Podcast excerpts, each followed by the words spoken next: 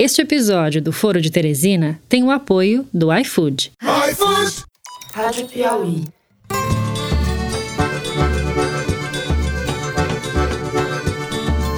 Olá, está começando mais um Foro de Teresina, o podcast de política da revista Piauí. Eu, Fernando de Barros e Silva, como sempre em minha casa em São Paulo, tenho a alegria de conversar hoje com este trio ternura, Thaís Bilenque, diretamente de Brasília, onde as coisas têm andado bastante calmas. Fala, Thaís. Salve, salve, Fernando. Salve. Desejo ao presidente Arthur Lira toda a sorte do mundo e que realize um grande trabalho à frente da Câmara de Deputados. José Roberto de Toledo, que interrompeu as férias, ele está em algum lugar misterioso nas Bahamas, curtindo a vida. Opa, Toledo! Opa, Fernando, deixa eu esclarecer. Não estou exatamente nas Bahamas, eu estou num paraíso fiscal, né? Onde eu Opa. vim manejar a minha fortuna e Perfeito. fugir da Lava Jato, né? Achamos o Toledo. Foi formada uma quadrilha criminosa entre Sérgio Moro e os procuradores com o objetivo de perseguir o presidente Lula e ganhar dinheiro prestando serviço para os americanos.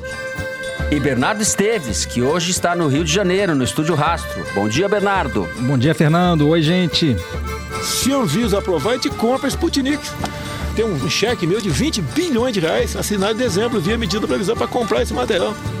Muito bem, no primeiro bloco nós vamos falar do resultado das eleições no Congresso, do triunfo do Centrão e de Jair Bolsonaro com a eleição de Arthur Lira na Câmara e de Rodrigo Pacheco no Senado.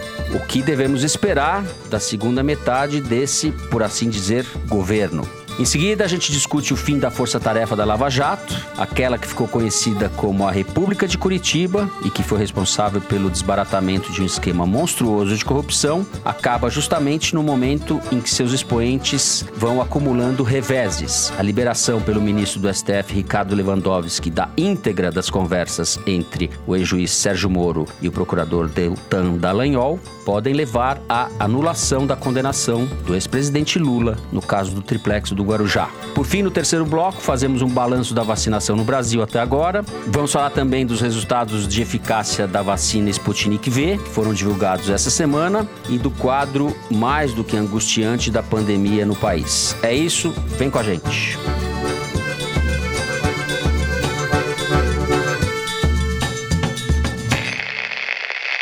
Muito bem, como já se previa, Arthur Lira, do PP Pato Pato de Alagoas, venceu a eleição para a presidência da Câmara no começo da semana, por um placar muito folgado no primeiro turno, derrotou Baleia Rossi, que era o candidato do ex-presidente da Câmara, Rodrigo Maia, e Rodrigo Pacheco, do DEM de Minas Gerais, venceu a eleição no Senado, uma eleição mais tranquila. Ambos os candidatos apoiados por Bolsonaro, que agora tem, pela primeira vez, figuras alinhadas com o executivo nas duas presidências das duas casas do Congresso. Thaís, eu vou passar a bola para você. Eu queria que você falasse da composição da mesa da Câmara, que tem algumas curiosidades, entre elas o fato de a deputada Marília Reis, do PT de Pernambuco, ter conquistado uma vaga na mesa diretora da Câmara dos Deputados contra o PT, o seu próprio partido, a situação esdrúxula que isso cria. Ela, Marília Reis, que é uma figura próxima do Arthur Lira. O Brasil tem dessas coisas. E também tem a curiosidade, que ainda está em aberto enquanto nós gravamos o programa, da deputada Bia Kisses, do Distrito Federal, que é uma bolsonarista raivosa, negacionista, está sendo investigada no inquérito das fake news pelo Supremo, já defendeu o fechamento do Supremo, entre outras coisas, que foi indicada para presidir a CCJ, Comissão de Constituição e Justiça da Câmara, que é a comissão mais relevante por onde passam todos os projetos e a maior parte das decisões que são tomadas na casa, e que não deve levar, né, Thaís, a reação dentro do Congresso, de setores do Centrão e fora por parte do Supremo e de outras lideranças políticas, parecem ter abortado essa indicação da Bia Kisses. De qualquer forma, temos Arthur Lira na presidência da Câmara. O que isso significa? Bom, Fernando, sua fala já dá muito tom do que, que aconteceu essa semana em Brasília, que é, na verdade, uma sucessão de tapetões, traições, rasteiras. Essa eleição uhum. foi marcada por golpes baixos, um atrás do outro. Até uhum. publicamos uma matéria no site da Piauí contando um pouquinho do que, que foi isso, assim, essas estratégias pouco ortodoxas de composição de maioria. Então, é isso. O Arthur Lira venceu por uma margem bastante folgada já no primeiro turno, que fez ele ficar mais encorpado ainda no cargo e alimentou essa iniciativa dele, o primeiro ato de desfazer o bloco do Baleia Rossi, argumentando que eles tinham sido inscritos com atraso. Então, ele desfez toda a composição que ele tinha ajudado a costurar da mesa diretora num tapetão, porque depois teve que voltar atrás para tirar a oposição da mesa. Então, a Marília Reis, que tinha conquistado a vaga da primeira secretaria, ela já tinha conquistado passando uma rasteira no próprio PT, num acordo que fez com o Arthur Lira, que garantiu os votos do bloco dele nela, porque o PT é a maior bancada, então eles teriam direito a essa vaga, é uma vaga muito importante, é tipo o prefeito da Câmara, é o cara que assina todos os contratos da limpeza do cafezinho, de tudo, então todo o dinheiro passa pelas mãos do primeiro secretário, o PT tinha direito a isso. O Arthur Lira garantiu votos para que ela fosse eleita, o PT, para não engolir esse sapo, acabou indicando a própria Marília Reis para essa vaga, embora não fosse a preferência da bancada. Ela ganhou, o Arthur Lira assumiu, ato contínuo, derrubou a mesa. Uhum. E aí acabou que quem ficou no lugar da primeira secretaria, depois que ele teve que renegociar com a oposição, foi o Luciano Bivar, que é o presidente do PSL, que é investigado naqueles escândalos de laranja todo, enfim, e agora ele está num cargo que vai mexer com dinheiro. Eu estava perguntando para um, uma pessoa muito próxima ao Arthur Lira o que, que aconteceria com o Rodrigo Maia no segundo seguinte à eleição do Lira, né? Que a eleição do Lira já estava liquidada durante uhum. os dias anteriores da eleição, então a gente já estava antecipando. Ele falou: olha, o Arthur Lira é de retaliar. Ele não vai deixar barato. Então, esse gesto do Lira de derrubar a mesa e derrubar o bloco articulado pelo Rodrigo Maia, por saber que depois ele teria que recompor, não dá para você fazer nenhuma presidência da Câmara com a oposição de 200 deputados, dos 513. Ele ia ter que recompor essas forças, não ia ter jeito. Então, esse ato foi uhum. muito para mostrar agora quem é que manda, né? Foi para falar, cheguei e eu jogo desse jeito. Tem um aspecto da eleição da Câmara que mostra muito o pouco funcionamento dessa eleição. O Arthur Lira soube muito bem e com muita antecedência fazer uma coisa que é importante para os deputados que vão votar para presidente, que é agradar, cuidar. Eles falam aqui cuidar dos deputados. Então é isso.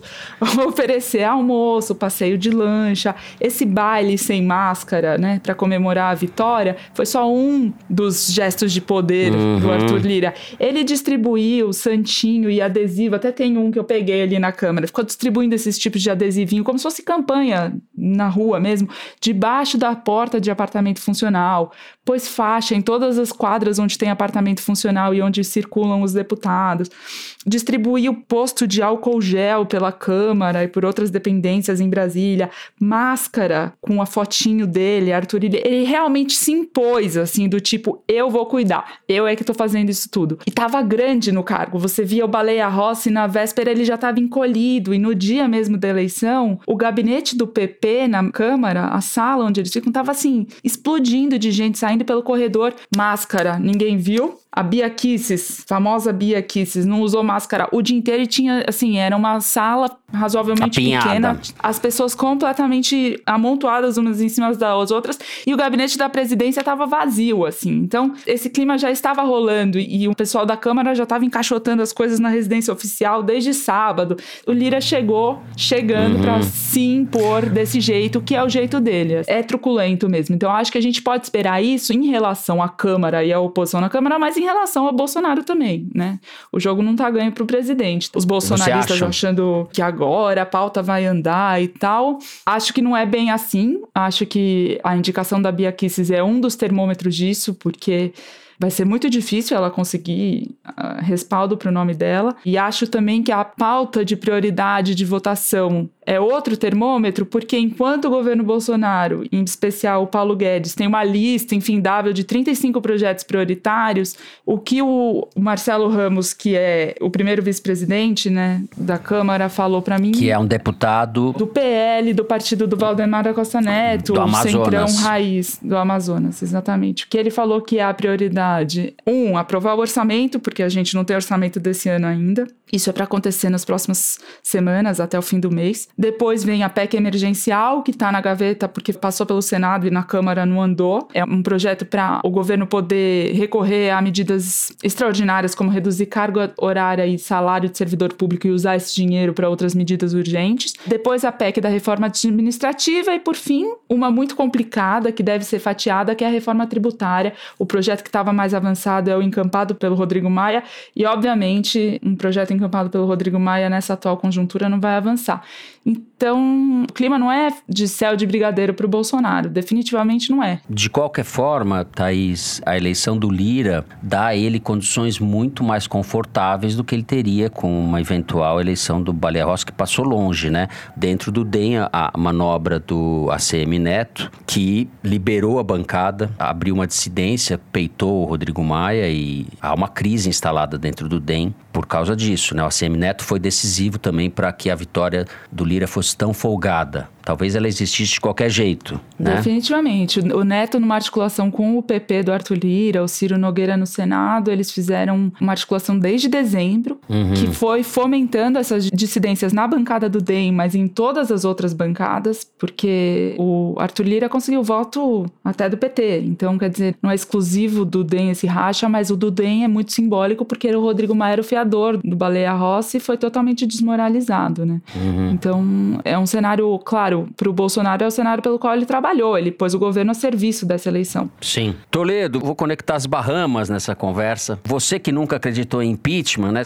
Agora isso está completamente fora da linha de tiro, certo? Eu não estou nas Bahamas, deixar isso claro, mas eu estou tá num paraíso. Não vou dizer qual é, porque eu não quero assédio. Vai que eu encontro algum deputado do Arenão aqui, né? Tá certo. Mas enfim, essa vitória aí, ela é, antes de mais nada, a vitória da velha política. Então, é um chavão, mas é muito importante de registrar. Especialmente na conjuntura que a gente vai falar no segundo bloco do fim da Lava Jato. Porque quem ganhou essa eleição foi o Arenão, que é erroneamente chamado de centrão, mas que não fica no centro. O Arenão fica deslocado completamente para a direita. Quem ganhou essa eleição foi a direita, mas mais do que ideológica, é uma direita fisiológica. É o toma lá uhum. da cá.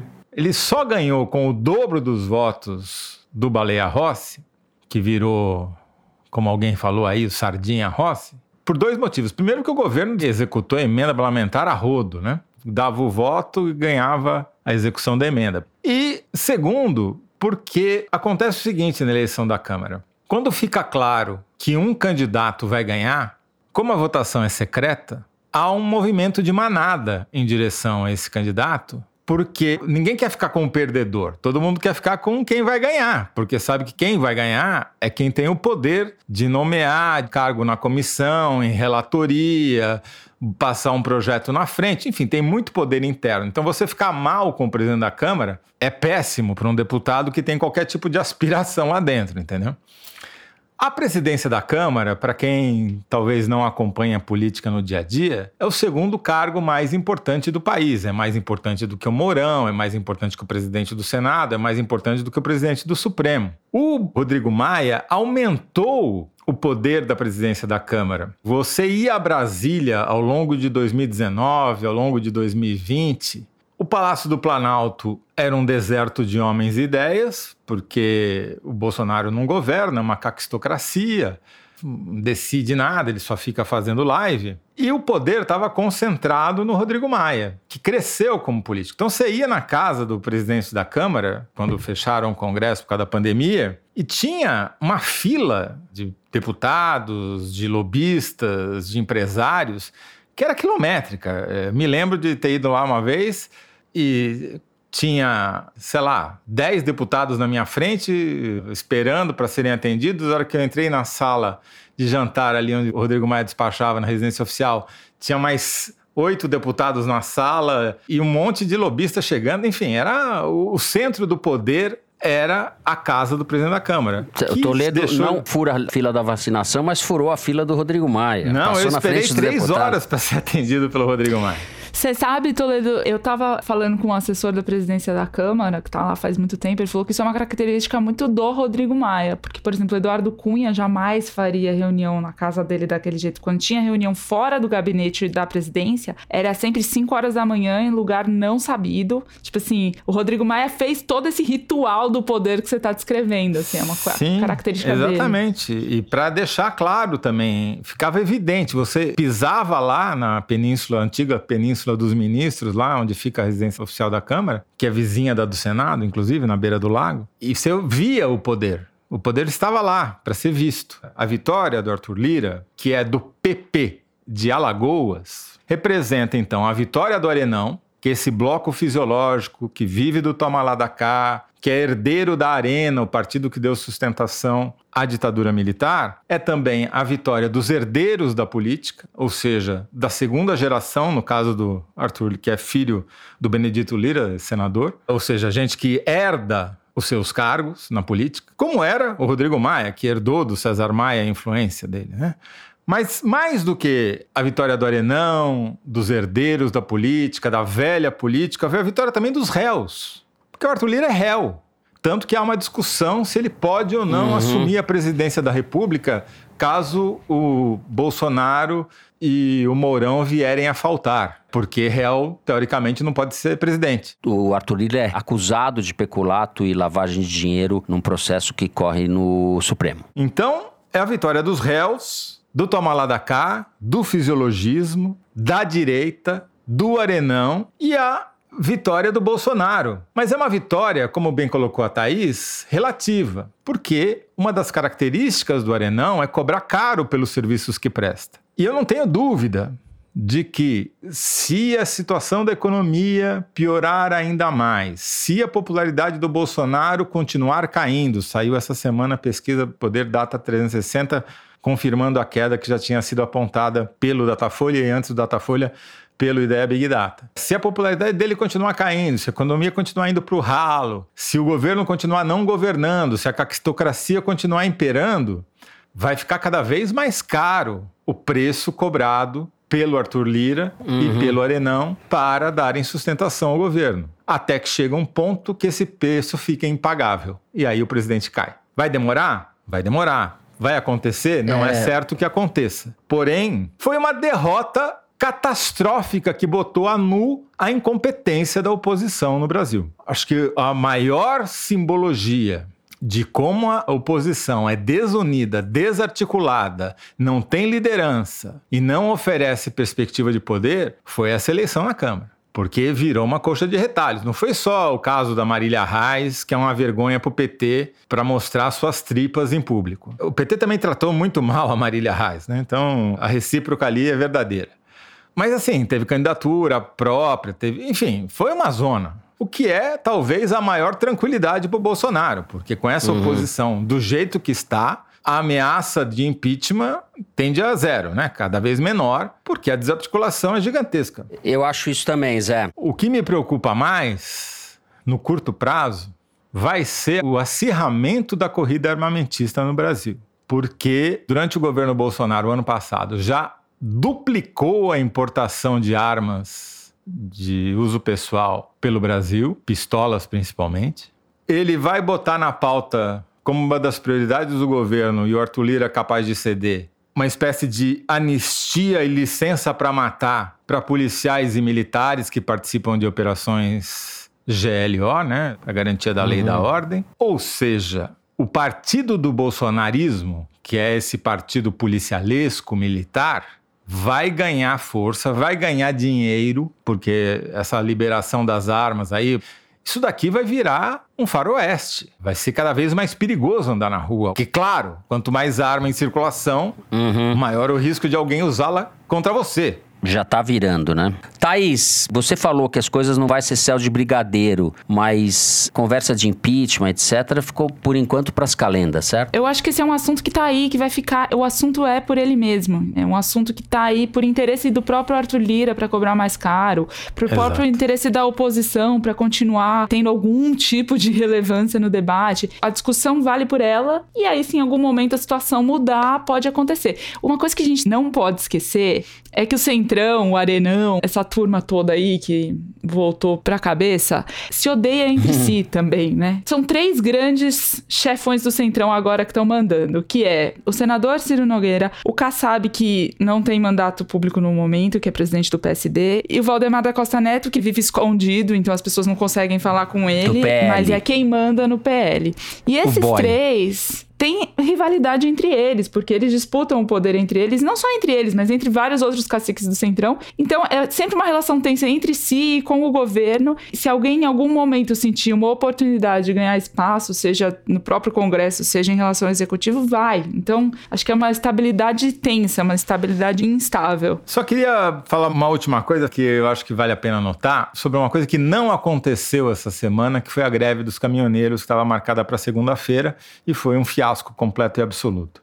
Eu acho que isso foi uma demonstração de como existe uma coisa chamada bolsonarismo, porque para mim deixou claro que aquela greve de caminhoneiros de maio de 2018 ela foi, na verdade, uma greve de PMs barra caminhoneiros. Já havia muitas denúncias na época de gente armada fazendo bloqueio de estrada, botando o caminhão que estava tentando fugir das estradas paradas, obrigar os caminhões a pararem. Ou seja, não existe um movimento dos caminhoneiros forte, mas o que aconteceu na época foi um movimento militar, policialesco, que usou os caminhoneiros como testa de ferro para mostrar que eles são capazes de criar baderna. Uhum. Dessa vez não teve greve dos caminhoneiros porque os policiais estão no poder com o Bolsonaro. E para mim isso é muito significativo porque continua sendo a grande novidade que veio junto com o bolsonarismo e que é uma novidade que vai nos custar muito caro porque é ela que ameaça a democracia no Brasil. Muito bem. Para terminar, então, depois dessa fala do Toledo, eu ia falar, recuperando o que a Thaís disse, que o que nos alivia, Thaís, é que a disputa entre o Kassab, o Ciro Nogueira e o Valdemar é uma disputa. São três pessoas que pensam no Brasil, têm espírito público e querem resolver da melhor maneira os nossos graves problemas. Eles não pensam em si mesmos, eles são figuras propositivas, que têm ideias para o país, que estão preocupadas com isso. Muito bem, encerramos primeiro bloco. Vamos falar no segundo da Lava Jato, de Sérgio Moro e da situação do ex-presidente Lula. Fiquem aí que a gente já volta. Quando o assunto é restaurante, a gente pensa logo em delivery. Os serviços de entrega se tornaram mais relevantes na pandemia e ajudaram muitos restaurantes. Mas essa demanda já vinha crescendo antes mesmo do isolamento, com muita gente em busca de conveniência, praticidade e rapidez. O iFood faz parte desse movimento e investe em tecnologia para melhorar a vida do consumidor e também de quem está do outro lado do balcão. Para muitos restaurantes, as entregas intermediadas pelo iFood foram uma forma simples de promover a transformação digital do negócio.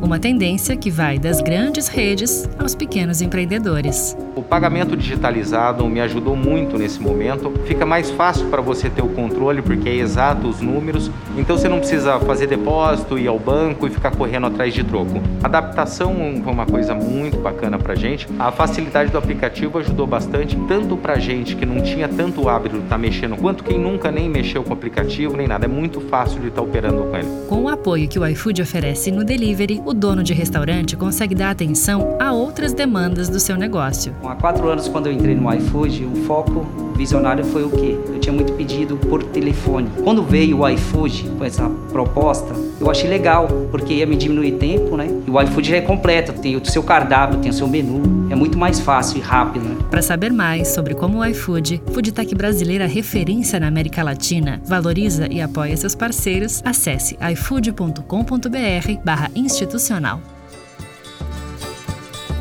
Muito bem, o ministro do Supremo, Ricardo Lewandowski, liberou para a defesa do ex-presidente Lula o acesso às mensagens dos integrantes da Operação Lava Jato que vazaram há dois anos. O The Intercept Brasil divulgou essas mensagens e alguns outros veículos se associaram ao Intercept. Mensagens colocando o ex-juiz Sérgio Moro e o procurador Deltan Dallagnol e outros procuradores da Força Tarefa de Curitiba em situação bastante constrangedora, né? Eram conversas mais do que impróprias, né? A gente tem ali uma série de indícios de que havia um conluio, uma combinação, uma armação, uma orquestração entre o, a acusação, no caso, os promotores e procuradores, e o juiz que deveria, por princípio, ser isento. Bom, essa decisão do Lewandowski de liberar as mensagens pode impactar a decisão que o próprio Supremo irá tomar, não se sabe ainda quando, que é o julgamento de um habeas corpus que a defesa do Lula tinha feito lá no Supremo. O Gilmar Mendes pediu vista, é um julgamento que está sendo feito pela segunda turma do STF. Já haviam votado contra a defesa do Lula o ministro Edson Fachin e a ministra Carmen Lúcia. Eles podem rever o voto. E falta votar ainda o Gilmar Mendes, o próprio Lewandowski e agora o novo ministro Cássio Nunes Marques, nomeado pelo Bolsonaro. Essa votação pode habilitar o Lula juridicamente, legalmente, para voltar para o jogo da política. Isso tudo se dá no momento em que é anunciado formalmente o fim da Operação Lava Jato, o fim da Força Tarefa, o fim da República de Curitiba, se a gente quiser.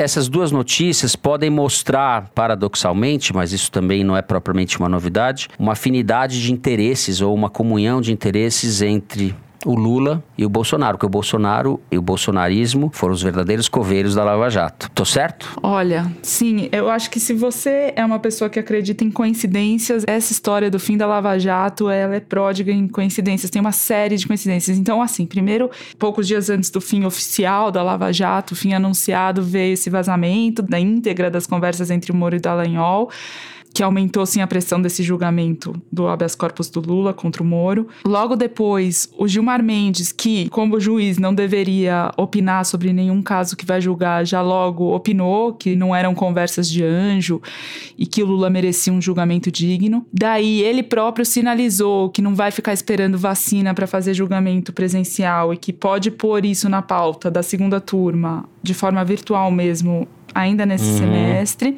E aí tem essa nova configuração, né, da segunda turma, como você já bem disse, a Carmen Lúcia e o Edson Fachin, que já se manifestaram contra o Lula, uhum. o Gilmar Mendes, que já deu dicas, renovou essas dicas agora recentemente, da posição contra o Moro, o Lewandowski, que deu acesso à íntegra das conversas para a defesa do Lula, e o Cássio Nunes Marques, que é o último integrante. Se tudo ocorrer conforme a gente acha, vai ficar nas mãos do Cássio Nunes certo? A decisão. É, estava nas mãos do Celso de Mello, que se aposentou antes, esse era o voto de Minerva não deu tempo. E agora que o julgamento pode de fato ser concluído, quem deve decidir, ou pelo menos a grande expectativa é essa, é que seja o Cássio Nunes Marques, que Veja você, foi indicado pelo que? Bolsonaro com o apoio de quem? Do Centrão. De quem do Centrão? Do Ciro Nogueira, que é do mesmo Piauí do Cássio Nunes Marques, que é o presidente do Partido Progressista e que, olha só a coincidência, é o grande articulador da candidatura vitoriosa do Arthur Lira, do mesmo partido dele para a presidência da Câmara, como a gente acabou de falar, que ganhou a eleição justamente no mesmo dia que acabou a Lava Jato. E, mais uma coincidência, a Lava Jato começou sete anos atrás, em 2014, com a delação de um doleiro chamado Alberto Youssef, que denunciou nada mais, nada menos do que um grupo de políticos do PP, do Partido Progressista, que depois ficaria chamado como quadrilhão do PP, que fazia um esquema de desvio de dinheiro da Petrobras por meio de diretorias da estatal e que viraram réus no Supremo por conta da delação que deu origem à Lava Jato. Quem são esses políticos do PP? É o Arthur Lira, o Ciro Nogueira e outros uhum. da mesma turma, como o Agnaldo Ribeiro, enfim. Então, esse fim da Lava Jato acontece no mesmíssimo momento em que grupo que originou a Lava Jato na parte da denúncia assume o poder de forma inédita, né? Nunca tiveram então alto comando com como presidente da Câmara dos Deputados, como principal articulador do Congresso com o executivo, tipo o PP tá muito mais forte do que estava quando foi denunciado inicialmente. Uhum. E talvez por isso até menos, né? Porque estão com mais visibilidade. Naquele momento do Alberto Youssef, eles agiam e ninguém tava de olho neles, né? Mas, de qualquer forma, é uma estaca zero do ponto de vista de combate à corrupção que você tenha encerrado a Lava Jato com o grupo que começou ela subindo para os postos de comando. E no momento em que quem vai decidir o futuro, talvez, de todos esses personagens é um juiz que foi indicado por eles mesmos, assim. E como você falou, o Lula voltar ao tabuleiro, né, para 2022, se tudo isso se confirmar, é bom para o Bolsonaro, é bom pro Lula uhum. e é ruim pro Moro e para aqueles outros que tentaram impor essa agenda e não conseguiram, né? Mas o fato é que essa perspectiva se colocou, né? Ela se, não sei se é, ela se viabiliza, né? Perspectiva da gente ter Lula e Bolsonaro que pode ser realmente e daí vou pôr o Toledo conectar com as Bahamas novamente. Você acredita nisso, Zé? Como é que você tá vendo esse negócio todo? Sem dúvida, isso daí é o seguinte: é a vitória dos jogadores de xadrez contra os jogadores de dama e dominó, né? Os procuradores da República e o ministro e o juiz, ex-juiz Sérgio Moro, achavam que eram o Kasparov, né? Ou o Deep Blue, eram os mestres da cocada do xadrez, que estavam jogando pensando lá na frente, mas eles são jogadores de dama, que perderam para um jogador de dominó, que é o Bolsonaro. Porque, como a Thaís brilhantemente explicou, foi a vitória dos réus. Todos os réus ganharam nessa eleição de presidente da Câmara e ganharam mais ainda com o fim da Lava Jato, pelo qual eles trabalharam. Vamos deixar claro que essa é a segunda morte da Lava Jato, né? Na verdade, ia ser o um enterro da Lava Jato, apenas. Quem matou a Lava Jato chama-se Sérgio Moro. E ele fez isso aceitando o convite do jogador de dominó para ser ministro da Justiça dele. Que aí ele acabou uhum. com a moral da Lava Jato e acabou com a própria moral, né? Então, o pretenso enxadrista tomou um gambito da dama e dançou ali. Matou a Lava Jato ali. Agora estão enterrando. Mas o corpo já estava putrefato há tempos. Tanto que em 2020 os caras fizeram oito operações para fazer de conta que estavam fazendo alguma coisa. Mas não estavam fazendo uhum. nada. Já Ninguém ligava mais. É, já tinham sido mortos, ninguém mais temia a Lava Jato. Eles condenaram nem 200 pessoas e dizem que acabaram com a corrupção no Brasil. Eles acham que fizeram grandes coisas, mas não fizeram. Tirando tirar o Lula da disputa presidencial e tirar o PT do poder, os caras desarmaram um esquema de corrupção na Petrobras que vai voltar mais cedo ou mais tarde. Porque a política, o jeito de fazer política no Brasil continua igual. As, os personagens são os mesmos, os réus são os mesmos. Concordo os caras continuam donos dos seus partidos e são eles que determinam como uhum. a política funciona no país. Então, os Dallagnol da vida foram embora, voltaram à sua irrelevância, e os enxadristas, os verdadeiros Kasparov, voltaram à proeminência que sempre tiveram. É isso que aconteceu. E jogaram fora o PT no meio do processo. Né? Não acho que tenha sido um plano Acho que assim, o PT foi um alvo fácil, porque o antipetismo havia crescido muito. Agora, o que me parece que é o mais importante é que o fisiologismo, o jeito de fazer política baseado em troca de favores, em corrupção, em lavagem de dinheiro, em conta em paraíso fiscal, isso daí permanece, não mudou nada. Sem contar que o alvo também foi escolhido, né? Porque me apontem um grão tucano de bico longo que tenha perdido os direitos políticos ou passado um período relevante de tempo na cadeia. Ah, o Aécio pode não ter sido preso, mas ele foi reduzido a pó, né? Mas ele é deputado federal. É, mas ele não tem mais perspectiva de poder. Eu concordo em parte com o que você diz. Acho que quando a gente pensa no legado ou os problemas da Lava Jato, ela não se resume à condenação do Lula, mas ela não pode ser entendida na sua essência, no seu âmago, sem essa condenação. O principal efeito político da Lava Jato foi ter tirado do jogo o candidato que até então nas pesquisas era apontado como favorito para chegar à presidência da República. Esse, sem dúvida, é o grande feito político. O segundo feito político, ou decorrência desse mesmo feito, foi ter levado a extrema-direita para o poder. Isso, a meu ver, não deve fazer com que a gente jogue fora o esquema de corrupção que foi revelado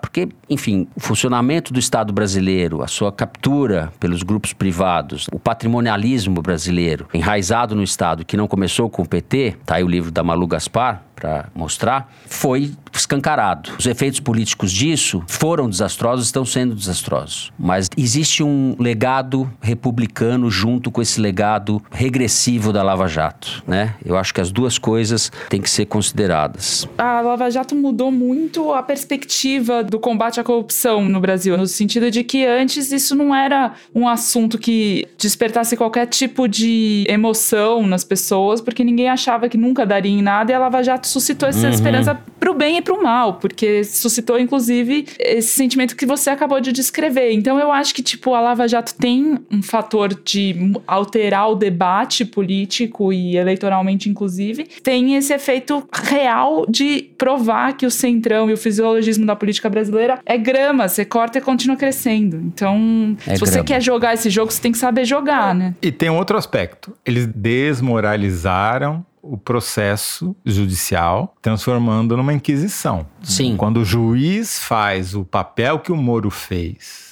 instruindo os procuradores ao que deviam dizer e ao que deviam fazer, acabou o processo judicial como a gente acha que ele deveria funcionar e como a Constituição prescreve. Eles corromperam o processo de se fazer justiça, com a ideia de que, não, estamos lutando por algo maior, estamos lutando por um ideal, estamos lutando para derrubar o Lula, é isso. Estamos lutando para derrubar o PT, que na cabeça deles, segundo aquele famoso PowerPoint, toda a corrupção do mundo emanava do Lula e a ele convertia que era uma concepção errada na cabeça deles, porque é uma concepção de jogador de dama, que não entendeu o tabuleiro, né? Apesar do tabuleiro ser igual, o jogador de dama vê tudo plano. E o jogador de xadrez, bom, consegue ver na frente todos os lances e prever o futuro. Então, o que, que eu acho que é fundamental para a gente tirar desse processo? Que o moralismo na política é um desserviço, que você fazer esse discurso moral só serve para eleger o Bolsonaro. E que o Bolsonaro está escolhendo adversário para a eleição de 2022, que chama-se Lula. Zé, o PT também está escolhendo o Bolsonaro.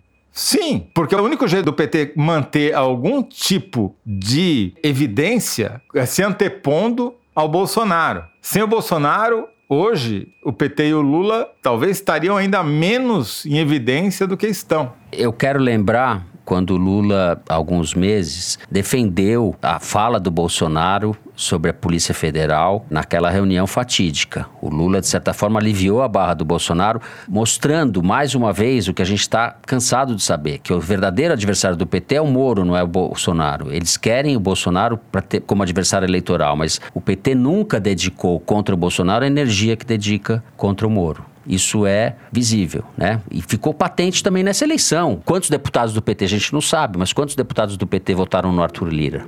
Hein, pois é. Thaís? É. Pois é, não. Certamente se dividiram. É que é muito velho, né? Essa tentativa do PT de se recolocar desse jeito, e mesmo do Bolsonaro de ressuscitar essa polarização, é uma coisa velha, de uma coisa da eleição passada. Eu tenho a impressão que quando chegar 2022, não vai surtir o mesmo efeito. A gente não sabe qual vai uhum. ser. Eu não uhum. sei. Eu não sei qual vai ser.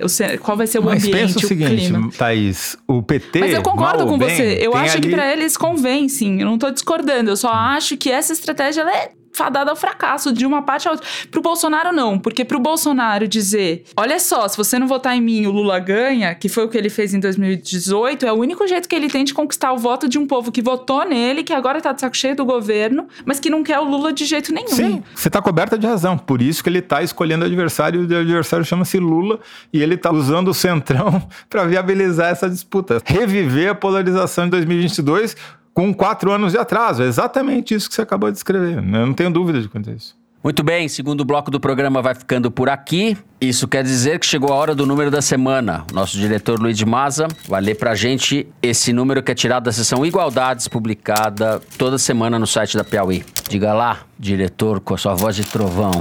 Então, gente, eu já vou meio que adiantar o assunto do próximo bloco, porque o número dessa vez é 103, que é o seguinte: a cada 100 mil brasileiros, 103 morreram de Covid-19. Só para a gente dimensionar esse número, a Índia, que é o terceiro país com mais mortes na pandemia, logo atrás do Brasil, tem uma proporção de 11 mortes a cada 100 mil. No Brasil são 103. Ou seja, a mortalidade do vírus no Brasil é nove vezes a da Índia. Esse Igualdades, feito pela Amanda Gorziza e pela Renata Buono, é interessante porque ele dá uma dimensão geográfica da tragédia, digamos assim. Nessa quinta-feira de manhã, quando a gente está gravando o programa, o Brasil já tem 226 mil mortes pela pandemia. O número por si só acaba ficando meio abstrato, né? A gente perde a noção do que, isso significa. Mas o exemplo que elas dão é impressionante. 226 mil mortes é como se todas as pessoas que moram em Copacabana, Ipanema e Leblon, aqui no Rio de Janeiro, fossem varridas no mapa. Ou é como se a população de Criciúma, em Santa Catarina, deixasse de existir. Esse é o tanto de gente que já morreu de Covid no Brasil. Vou chamar o Bernardo já para conversa que vai entrar no terceiro bloco. Pois é, Fernando, a gente que às vezes gosta de usar estádios, né, para dar uma dimensão do número de pessoas, quer dizer, 226 mil, a gente precisa o quê? De uns três maracanãs quase para encher isso nos padrões atuais, né? Mas mesmo se a gente contasse como era ali em 1950, as pessoas todas apertadinhas na bancada, já não caberia todo mundo que morreu por causa desse vírus, uhum. mortes evitáveis, né? Nessa toada, a gente está tendo aí 14 dias com mais de mil mortes por dia em média, né? Nessa toada a gente bate os 250 ainda em fevereiro. É muito triste. É, e essa comparação com a Índia é muito cruel para gente, porque a Índia tem uma população muito maior que a do Brasil, né? A Índia corresponde a quase 18% da população do planeta e nós correspondemos a menos de 3%. A porcentagem de mortos no Brasil é de 10% das mortes no mundo todo. É, e dentro do Brasil a desigualdade é imensa. Né? Se você compara a taxa por 100 mil habitantes do Rio de Janeiro com a do Maranhão, você se pergunta qual é o estado que está mais desenvolvido e qual é o que está menos desenvolvido. Uhum. É da ordem de duas, três vezes. É uma diferença enorme. E também, para não deixar ninguém sem o seu quinhão de responsabilidade, o Itaquerão, que é o estádio que foi construído com financiamento público pelo Corinthians para a Copa do Mundo do Brasil, ele não dá conta de abrigar todo mundo que morreu apenas no estado de São Paulo, que já são mais de 53 mil pessoas, de Covid-19. Ou seja, nós conseguimos. Nós lotamos um Itaquerão de cadáveres e ainda sobrou gente no estacionamento. Muito bem, vamos passar então agora para o terceiro bloco. A gente vai continuar falando da Covid e das vacinas. Vem com a gente! Nessa quinta-feira, pela manhã, quando estamos gravando o programa, cerca de 2,7 milhões de brasileiros foram vacinados contra a Covid, o que equivale a menos de 2% da população adulta do país. Ou seja, o ritmo continua muito lento, pouca coisa mudou desde semana passada, quando a gente tratou do assunto. De bom no front, Bernardo, para passar a palavra para você, nós tivemos a divulgação dos resultados da eficácia da vacina russa, a Sputnik V, né, que é uma eficácia alta. Então eu queria que você comentasse qual é o tamanho do nosso problema, porque aparentemente muito pouca coisa mudou e as perspectivas não são boas para as próximas semanas, meses, né? Nós continuamos empilhando vexames aí no combate à pandemia. É isso aí, Fernando. Você falou aí do percentual, né? A gente está mais perto de 1% da população vacinada do que de 2%. A gente está com quase 3 milhões de vacinados aqui, pelas minhas contas, isso é coisa de 1,3%. É muito pouco, né? A gente quer mais e a gente precisa mais. Mas está cada vez mais claro que as vacinas vão chegar no conta-gotas. As notícias que chegam sobre compra de novas doses é tudo falando em 10 milhões aqui, 6 milhões ali, mais 10 milhões a colar. Enfim, isso é um ritmo muito pequeno pequeno para o que a gente precisa e para a urgência que a gente tem, né? São quase 230 mil mortes. A gente precisa de centenas de milhões de doses. Vamos lembrar que a população brasileira é 210 milhões, a gente precisa de duas doses para cada pessoa. Ou seja, a gente precisa botar dois zeros no número de vacinados que a gente tem até agora. E sem falar que a gente está vacinando sem saber se vai ter segunda dose para todo mundo e quando. No Rio, que está vacinando os idosos agora, o estoque atual vai durar só até a terceira semana de fevereiro. Então, enfim, é um Deus nos acuda. Bom, pelo menos para o Pazuello, isso talvez não seja de todo ruim, que a gente não tenha todas as vacinas que a gente precisa, tá poupando ele do vexame das seringas, né? Pro qual a gente chamou atenção algumas semanas atrás. E para pôr isso em perspectiva no quadro mundial, Fernando, vale dizer que é verdade que a coisa tá devagar no mundo todo. São 107 milhões de pessoas vacinadas até agora, tô usando números do New York Times. E o governo, claro, quer fazer parecer que o Brasil está bem na foto, focando nos números absolutos, né? 3 milhões. Mas se a gente olhar para proporção da população vacinada, a gente vai ver que a gente está mal. Tem pelo menos uns 30 países aí que estão na nossa frente e que já vacinaram mais de 2% da sua população. E se a gente examina esses números com calma, fica claro quais países estão levando essa questão mais a sério. Vou tirar da lista países de população pequena, por exemplo, como é o caso de Israel, né? Que vacinou já quase 60% da população, mas quero focar aqui no caso de dois países de grande população e que foram severamente afetados pela pandemia. Se a gente pegar o caso do Reino Unido, por exemplo, o Reino Unido já vacinou 10 milhões uhum. e meio de pessoas. Isso dá 15% da população. E o Boris Johnson anunciou que estão garantidas ali um número de doses que é três vezes maior que a população britânica. Olha que luxo. E nos Estados Unidos, a gente já tem cerca de 34 milhões de pessoas vacinadas, isso é coisa de 10% da população. É um reflexo da chegada do Biden ao poder, né, que parece ter mudado o rumo, né, do combate à pandemia por ali. Já aqui entre nós, continua prevalecendo o negacionismo, né, como todo mundo sabe bem. E isso não é porque o Brasil não sabe o que fazer, né? Assim, eu acho que vale sempre a gente lembrar o caso da pandemia de gripe suína de 2009, causada pelo vírus H1N1. Ali, naquela ocasião, o Brasil começou a campanha de vacinação 10 meses depois da chegada da doença. E em três uhum. meses a gente tinha vacinado nada menos que 81 milhões de pessoas no ritmo desse, em oito meses a gente tinha vacinado a população toda brasileira contra a Covid. E se o ouvinte tem birra do PT, enfim, tem elogio para o PSDB também. A gestão de saúde dos dois mandatos do Fernando Henrique teve muitos aspectos elogiosos, né? Quer dizer, eu acho que a linha de corte que separa é que dá para ver muito claramente um governo comprometido com a vida e um governo comprometido com a morte. É isso que a gente tem na gestão do Jair Bolsonaro. Nós temos 3% dos vacinados e 10% dos mortos. Isso mostra o grau de competência da caquistocracia bolsonariana. A gente tem proporcionalmente três vezes mais mortos do que vacinados no mundo, né? Esse que eu acho que é o sintetiza tudo. E talvez a Thaís pudesse dar mais detalhes, mas eu queria também comentar que isso não é à toa. Essa mortalidade exagerada no Brasil é fruto de quem está lá em Brasília, que virou um covidário né, a festa de comemoração da eleição do Arthur Lira como presidente da Câmara, ou seja, o coquetel do Arenão, o, como a Thaís definiu, o baile sem máscara do Arenão, né, onde a máscara caiu, foi a festa da Covid, né, Thaís? Eu queria poder dizer que foi na festa, Toledo, mas é toda hora, assim. Em qualquer lugar na Câmara dos Deputados, eles tiram a máscara, levantam o nariz e andam com a arrogância de quem nega mesmo a necessidade de tomar esse tipo de precaução. E não é só bolsonarista raiz negacionista, não. A gente falou que a Bia Kisses talvez não consiga ser a presidente uhum. da CCJ. O nome que está sendo ventilado para ir no lugar dela, que é da Margarete Coelho, que não à toa é do do PP do Piauí, do Ciro Nogueira, desculpa a obsessão, mas é porque é o que está acontecendo.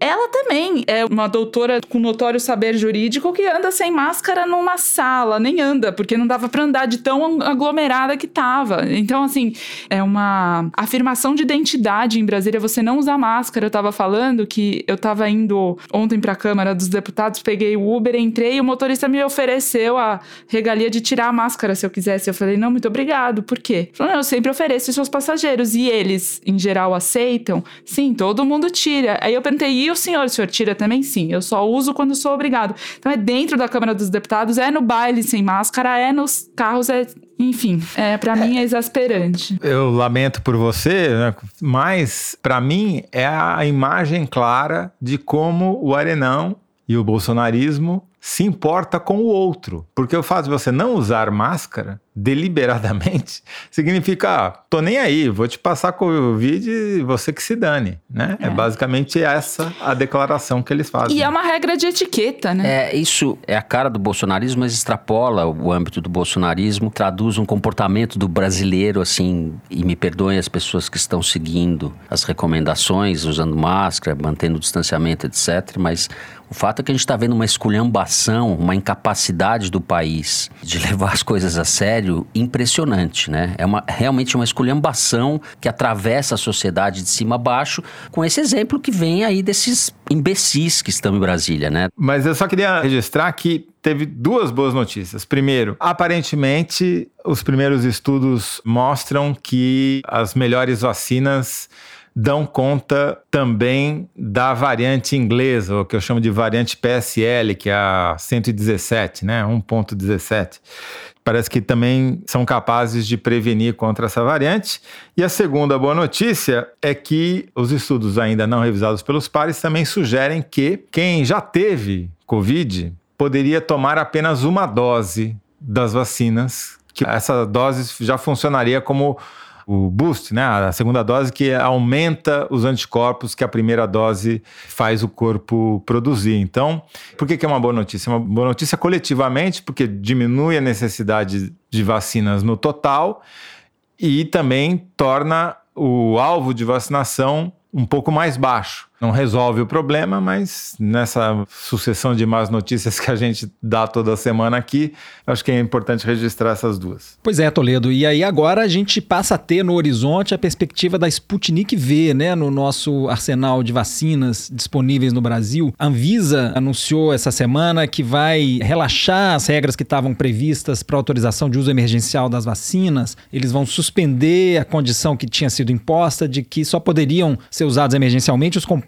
que tivessem com testes de fase 3 no Brasil. E com essa suspensão, abrem-se as portas para a gente poder ter a Sputnik V, a vacina da Índia também. E eu acho que a Anvisa está certa de fazer isso. A gente está no meio de uma emergência, né? O uso emergencial, é por isso que se chama assim. A gente tem que ser razoáveis. Isso não quer dizer que a gente esteja fazendo vista grossa para as questões de segurança, não é por aí. A Sputnik V foi aprovada pela agência regulatória de outros países e teve finalmente os resultados publicados na The Lancet, a mais tradicional revista médica do mundo, os resultados da fase 3 dos ensaios clínicos.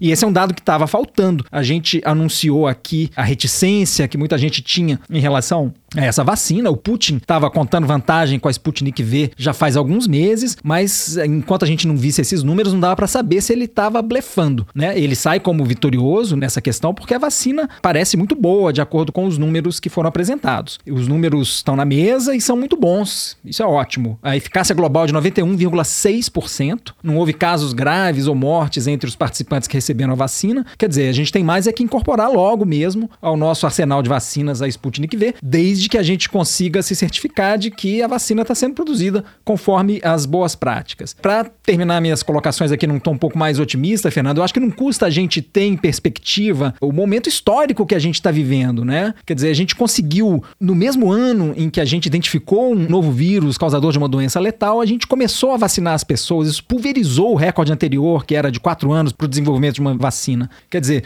um ano depois da OMS decretar a pandemia, a gente já tem vacina. E eu não estou falando só de uma nem de duas. A gente tem oito vacinas em uso atualmente no mundo. É Pfizer, Moderna, Sputnik V, AstraZeneca, Coronavac. Estou citando só algumas. É realmente extraordinário que a gente tenha tantas vacinas à nossa disposição tão pouco tempo depois da gente identificar o vírus responsável pela pandemia. Mas não vamos perder de vista, né, Fernanda? A realidade lá fora é essa: é de 230 mil mortos. Essas vacinas vão demorar a chegar nos braços de todos os brasileiros. Uhum. A gente não pode perder essa perspectiva e, infelizmente, não pode perder a paciência. Mas vai contar isso para Cristiane Brasil, né, a filha do Roberto Jefferson, que nessa famigerada festa do Arthur Lira cantou a música Malandragem. Já pensou, Fernando, se a gente fosse deputado do Centrão, o karaokê já tinha voltado e a pandemia já tinha acabado?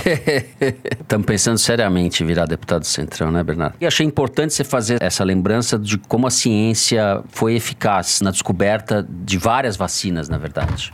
É isso, os envolvidos estão de parabéns. A Covid globalmente matou milhões de pessoas. E a vacina, que já atingiu 100 milhões de pessoas, não matou ninguém. E que eu saiba também ninguém virou jacaré. Então, quem quiser fazer a escolha entre a ciência e o negacionismo, é só calcular a chance de você morrer tomando vacina ou você morrer indo à festa do Arenão sem máscara. Muito bem, com isso a gente encerra o terceiro bloco do programa. Agora chegou o momento do Kinder Ovo, é isso, direção?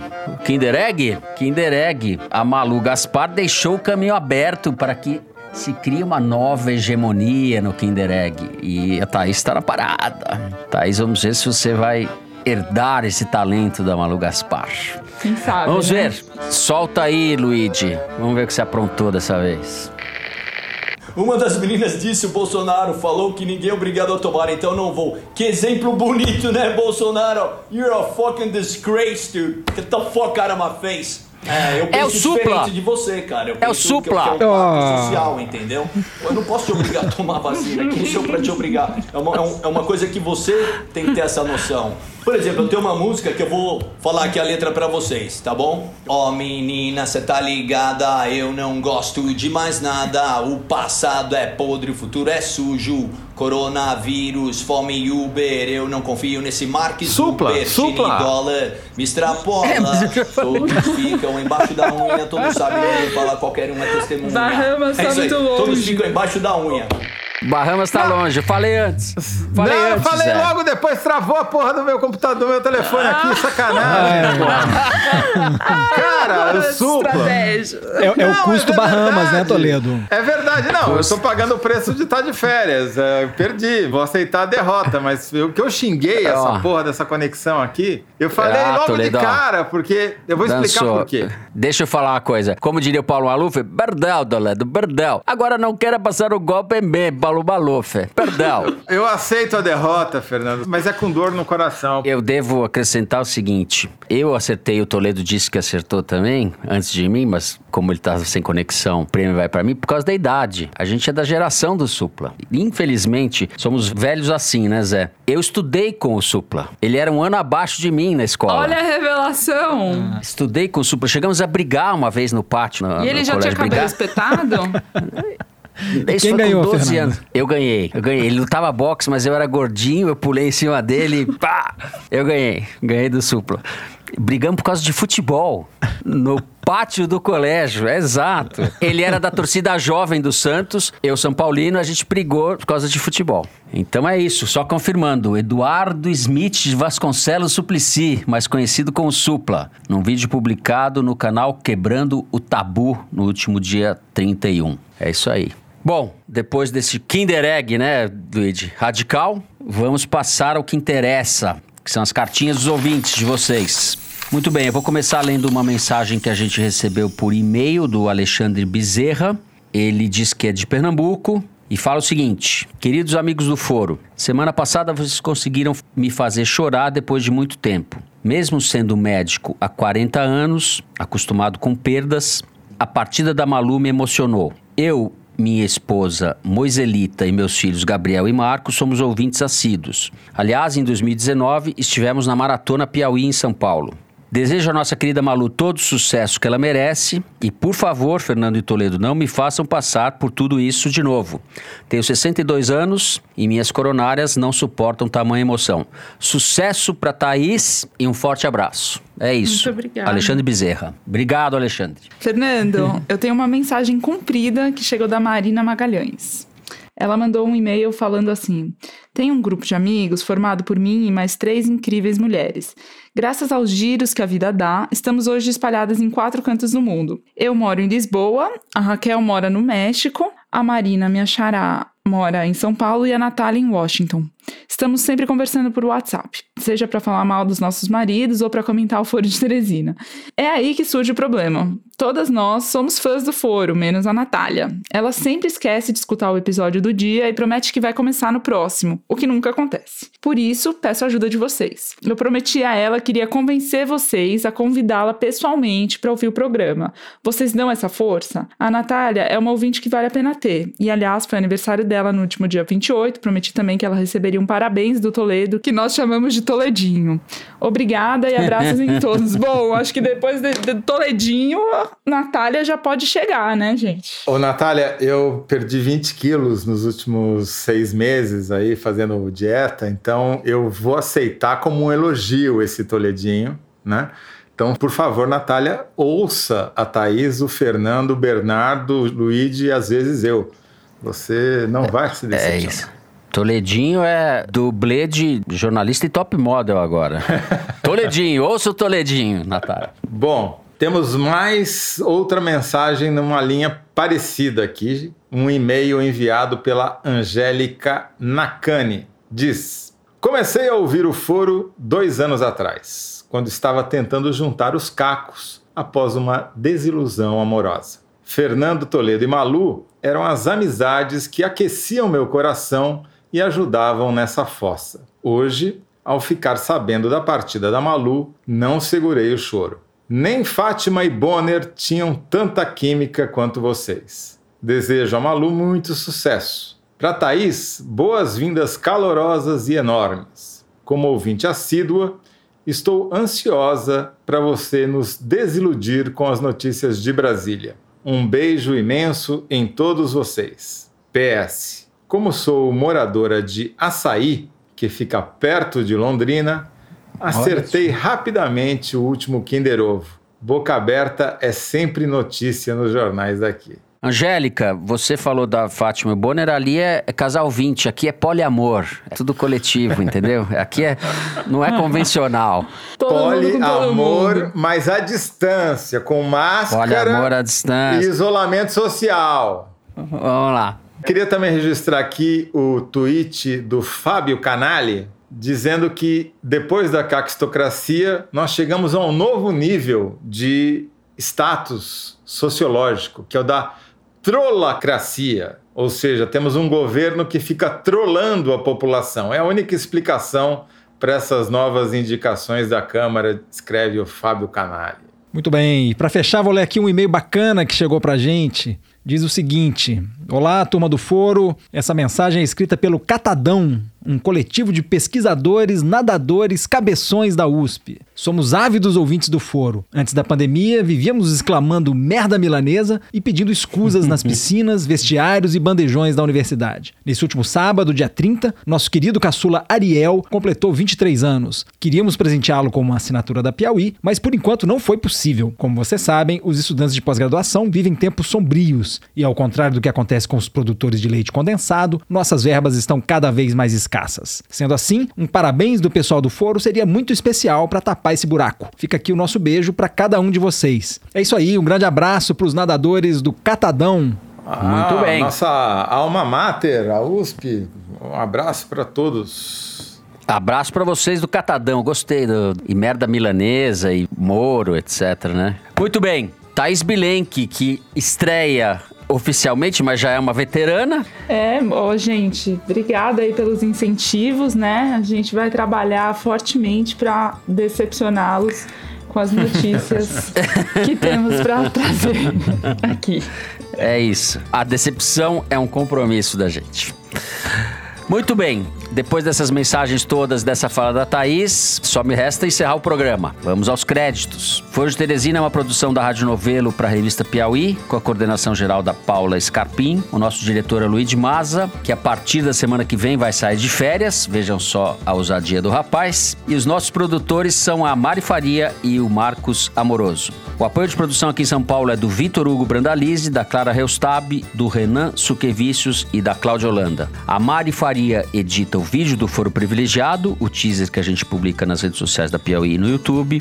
A edição do programa é da Paula Scarpim e do Thiago Picado. A finalização e a mixagem são do João Jabassi, que também é o intérprete da nossa melodia tema, composta por Vânia Salles e Beto Boreno. A nossa coordenação digital é feita pela Kelly Moraes e pela Juliana Jäger. A checagem do programa é feita pelo Plínio Lopes. O Foro de Teresina continua sendo gravado em nossas casas, mas também no estúdio Madruga e no estúdio Rastro, sempre com o apoio do Dani Di e do Gustavo Zisman. Então é isso, eu, Fernando de Barros e Silva, me despeço dos meus amigos Bahama, José Roberto de Toledo. Tchau, Toledo. Tchau, Fernando. Estou aqui, paraíso que não é fiscal, mas é um paraíso de qualquer jeito. O cara tá um com aqueles drink de guarda-chuvinha, canudinho de dólar. Muito bem. Bernardo Esteves, tchau, Bernardo. Um abraço, Fernando. Um abraço, gente. Thaís Bilenque, tchau, Thaís. Tchau, Fernando. Tchau, gente. É isso, pessoal. De máscara a todos. Até a semana que vem.